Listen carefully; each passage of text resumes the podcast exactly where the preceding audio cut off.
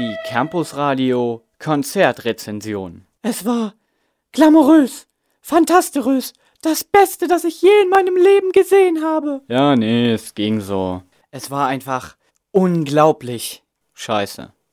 Einfach nur scheiße. Guten Morgen, Carsten. Am Freitag warst du ja beim Freundeskreiskonzert. Jetzt bist du im Studio. Wie war's denn? Es war toll. Man muss sagen, dass Freundeskreis das letzte Mal vor ungefähr 20 Jahren da waren. Und dieser Umstand wurde auch glücklicherweise genutzt, beziehungsweise war dann auch gleichzeitig der Auftaktkonzert dieser Tour. Ich habe gelesen, Freundeskreis bestehen ja eigentlich aus drei Personen, aber am Freitag waren mehr dabei. Genau, zusätzlich neben Freundeskreis, also der Band, waren dann noch die FK Allstars und dann noch Joan Delalani, welche die Frau von Max Herre ist, also dem Frontmann.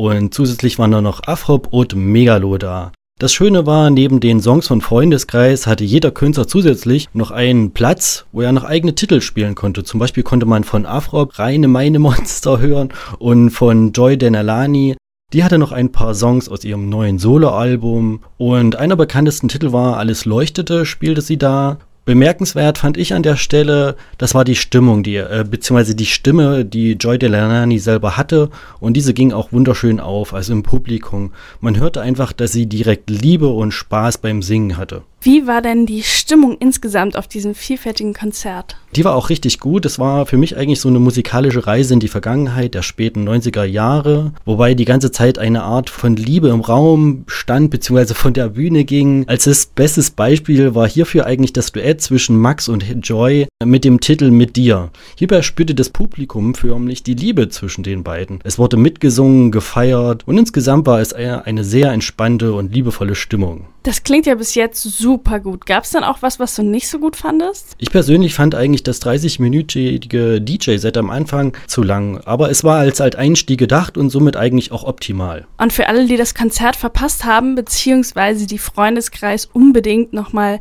live sehen möchten, wann geht denn das das nächste Mal? Das nächste Mal wäre dann am 3.8. in Salem oder am 4.8. in Ludwigsburg. Und die restlichen Termine findet ihr auf der Facebook-Seite von Freundeskreis.